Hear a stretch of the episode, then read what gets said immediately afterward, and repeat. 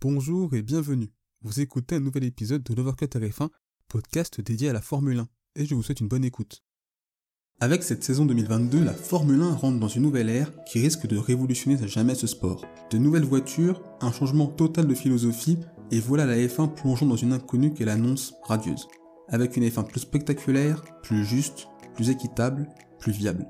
Alors concrètement, quels sont les constats qui ont été faits par la Formule 1 sur ces dernières années? Comment, avec cette réglementation 2022, la F1 cherche-t-elle à y répondre Et est-ce que cette révolution sera un succès? C'est ce que l'on va voir dans cette analyse. Salut les amis et bienvenue pour un nouvel épisode analyse où l'on va donc évoquer cette réglementation 2022 en détail. Une révolution de la F1 qui part de plusieurs constats.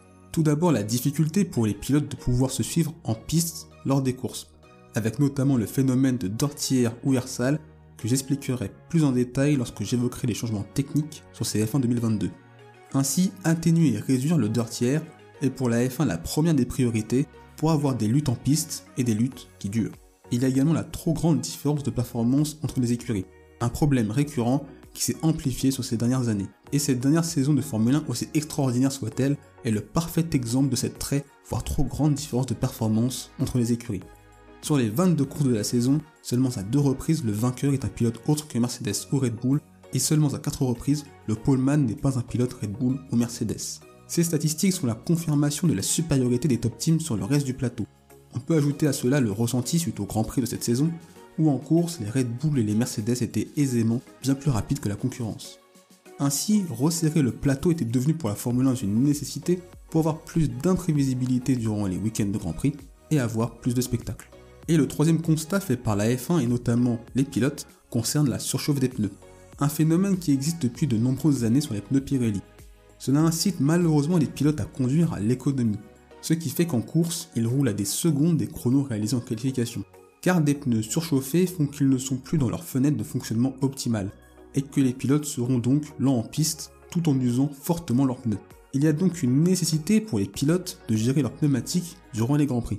Ce phénomène s'accentue, s'aggrave lorsqu'un pilote en suit un autre, car le fait d'être près d'une autre voiture accélère la surchauffe des pneus, ce qui, en plus du dortière, fait que cela devient extrêmement difficile pour les pilotes de pouvoir se suivre. Et enfin, le coût de la F1 qui est devenu bien trop important. En effet, investir en Formule 1 n'est pas rentable. Les meilleures écuries le sont à peine, et les petites écuries ne sont pas bénéficiaires, dépensent beaucoup d'argent pour en gagner peu, car les résultats ne sont pas là, et elles n'attirent pas les sponsors, etc. Quand on gagne, on entre dans un cercle vertueux, comme c'est le cas pour Mercedes, et pour les petites écuries, on est plutôt dans un cercle vicieux. En F1, pour schématiser, il suffit de dépenser le plus d'argent pour pouvoir gagner des grands prix et des championnats du monde. La crise du Covid a fait prendre conscience de la nécessité de changer radicalement le modèle financier de la F1 et notamment celui des équipes. Et la Formule 1 veut changer cela en donnant la possibilité aux petites équipes de pouvoir lutter face aux top teams et permettre à toutes les écuries d'être viables financièrement. En partant de ces constats, la F1 a voulu faire d'une pierre deux coups avec cette réglementation 2022 qui apporte de grands changements. Des changements techniques tout d'abord, puisque le but de ce règlement technique est de réduire les perturbations aérodynamiques et de faire en sorte que ces nouvelles F1 soient moins sensibles à l'air sale. Qu'est-ce que le dortière ou air sale? Eh bien lorsqu'une voiture roule, elle déplace de l'air. Si elle roule seule, elle reçoit de l'air que l'on dit propre ou non perturbé. Le problème, c'est qu'après le passage de la voiture, l'air renvoyé n'est plus le même puisque les particules d'air sont moins nombreuses, perturbées, et l'air devient entre guillemets sale. Les F1 d'aujourd'hui sont conçues pour conduire le plus efficacement dans de l'air propre. Elles ne sont pas faites pour être pilotées dans de l'air sale. L'air sale étant différent en termes de quantité et de qualité, le comportement de la voiture n'est plus du tout le même. En effet, il y a une perte d'appui qu'on estime à quasiment 50% pour une voiture se trouvant 10 mètres derrière une autre. L'appui, c'est ce qui permet à la voiture de rester collée au sol. avec plus d'appui, la monoplace sera meilleure dans les virages. Et c'est surtout l'aileron avant qui subit cette perte d'appui. C'est ce qui fait que le pilote suiveur a beaucoup plus de sous-virages, c'est-à-dire que la voiture ne tourne pas dans les virages, c'est très difficile de l'insérer, et par conséquent le pilote perd du temps.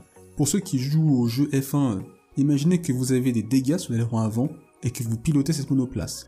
C'est un peu ce que ressentent les pilotes, même si c'est très imagé.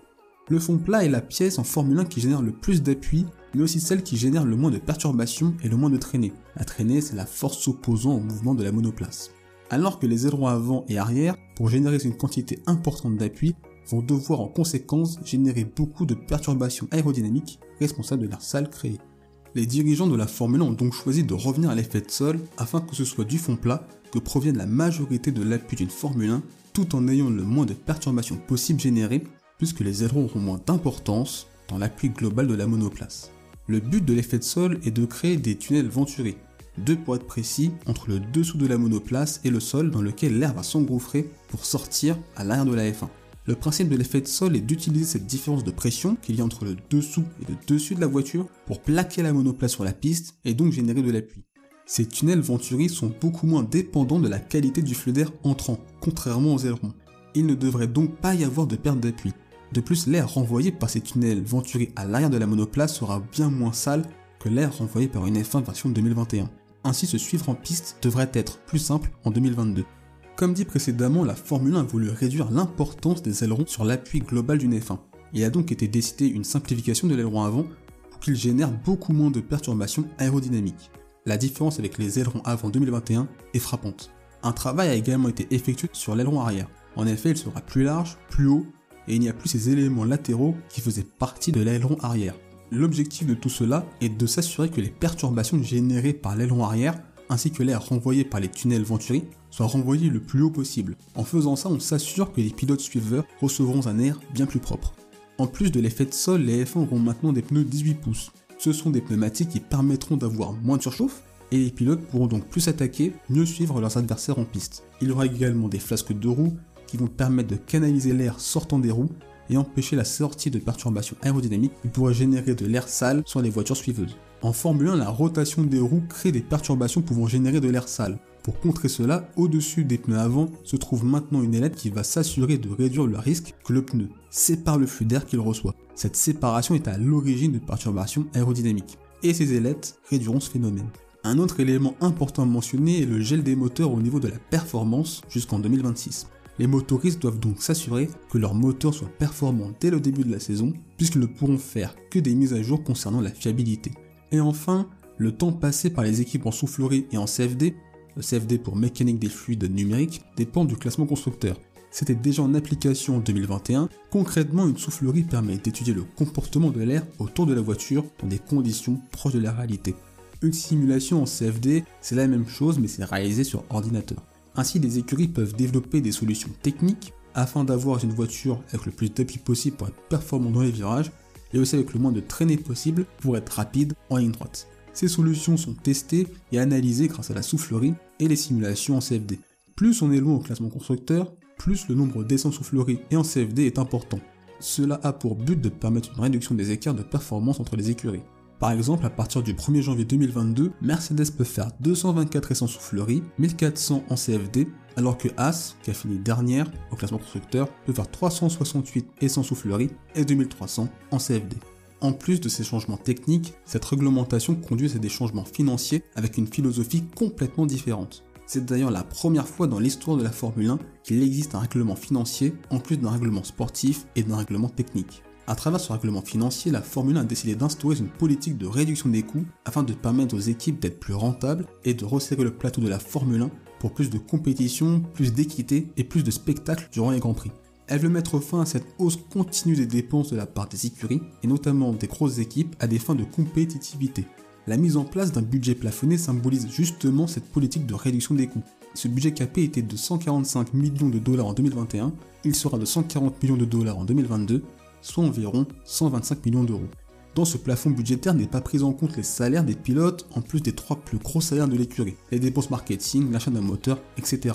Par contre, ce budget plafonné prend en compte toutes les dépenses liées au développement de la voiture, la RD, etc., les salaires des autres membres de l'équipe, les dégâts sur les voitures et leur réparation, ou encore la logistique. C'est donc une façon d'encadrer les dépenses liées aux performances des monoplaces. Cela a et va surtout impacter les grosses équipes comme Mercedes, Red Bull, Ferrari qui doivent réduire leur voilure en dépensant moins d'argent dans le développement de leur voiture, ainsi qu'en réduisant leurs effectifs afin de respecter la limite budgétaire. À court moyen terme, cela devrait favoriser un resserrement des performances entre les écuries. Il y a également la standardisation des pièces qui répond à plusieurs objectifs. Tout d'abord, cette standardisation concerne des pièces qui ont des bénéfices en termes de performance très marginales et qui ne sont pas directement observables par le spectateur.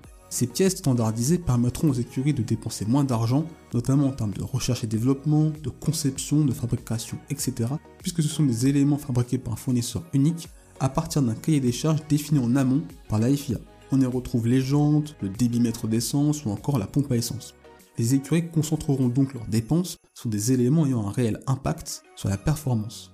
Tous les changements que j'ai énumérés et détaillés précédemment, notamment d'un point de vue technique, ont des bienfaits théoriques. On n'a pas encore vu ces nouvelles voitures en action, et on peut donc se demander est-ce que cette réglementation 2022 sera un succès. Il y a eu un travail en amont extrêmement poussé de la part de la Formule 1 dans le développement de son règlement technique. En effet, la F1 constitue un groupe d'ingénieurs aérodynamiciens.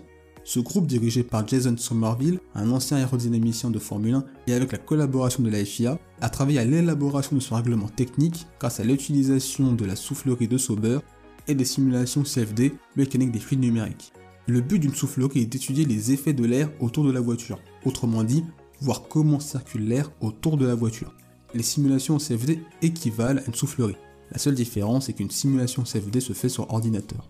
Cela permet aux équipes d'ingénieurs de simuler le comportement de la monoplace lorsqu'elle en suit une autre, de trouver grâce aux simulations CFD des solutions techniques qui permettent à une voiture de mieux suivre celle qui la devance et de les tester en soufflerie. Ils pouvaient analyser également comment l'air impacte la performance de la voiture, comment l'air circule tout autour de la voiture et donc comment optimiser la circulation de l'air pour que les voitures suiveuses subissent beaucoup moins l'air sale. C'est la première fois dans l'histoire de la discipline qu'un règlement technique a été constitué à partir de recherches et de tests en soufflerie. Sur l'aspect théorique, cette réglementation technique va donc dans la bonne direction. Même si la F1 a réalisé un énorme travail afin de s'assurer que son règlement technique ne puisse pas être contourné par une équipe, nous ne sommes pas à l'abri qu'une écurie ait exploité une zone grise qui soit à l'encontre de la philosophie de la Formule 1. Si cela était le cas, la F1 est prête à ajuster sa réglementation technique. De même, s'il s'avère que ce suivre ne soit pas aussi aisé que prévu durant cette saison 2022. On peut aussi se demander quels peuvent être les critères objectifs permettant de dire si cette révolution 2022 sera un succès ou non. C'est une réglementation que l'on ne pourra juger totalement qu'à moyen long terme. Cependant, on pourra la juger partiellement dès les premiers Grands Prix, voire dès les essais hivernaux. À court terme, on ne pourra pas juger le resserrement du plateau, car du fait que ce soit la première année de cette nouvelle réglementation, une divergence des performances est très probable. Par contre, on pourra très rapidement juger l'aspect technique. Est-ce que les voitures peuvent bien mieux se suivre en piste? Est-ce que les pilotes peuvent plus attaquer? Est-ce que les pneus se chaufferont beaucoup moins? À long terme, on pourra savoir s'il y a une convergence des performances entre les équipes du fait du budget capé et des différentes mesures mises en place par la Formule 1. Et ce n'est pas parce que les saisons à venir seront moins bonnes que la saison dernière que cette réglementation 2022 sera un échec. Des saisons comme la dernière ne sont pas la norme en F1, et il va falloir que tout le monde soit conscient de cela. Si au bout de quelques années les écuries sont proches en performance, peuvent se suivre et se battre en piste, et sont viables financièrement, alors oui, cette révolution 2022 sera un grand succès. Et vous Que pensez-vous de cette réglementation 2022 Pensez-vous qu'elle sera un succès? Si cet épisode d'analyse vous a plu, n'hésitez pas à le liker et à le partager. Cela donne de la force au projet de Workout F1, ça permet de faire grandir ce projet et de faire en sorte que cet épisode soit accessible au plus grand nombre. N'hésitez pas à partager votre avis en commentaire et sur les réseaux sociaux, à la fois sur Instagram, Twitter et Facebook. Il suffit juste de taper le Workout F1 et vous nous trouverez. On se retrouve les amis pour un prochain épisode analyse. D'ici là, portez-vous bien, je vous souhaite le meilleur. Salut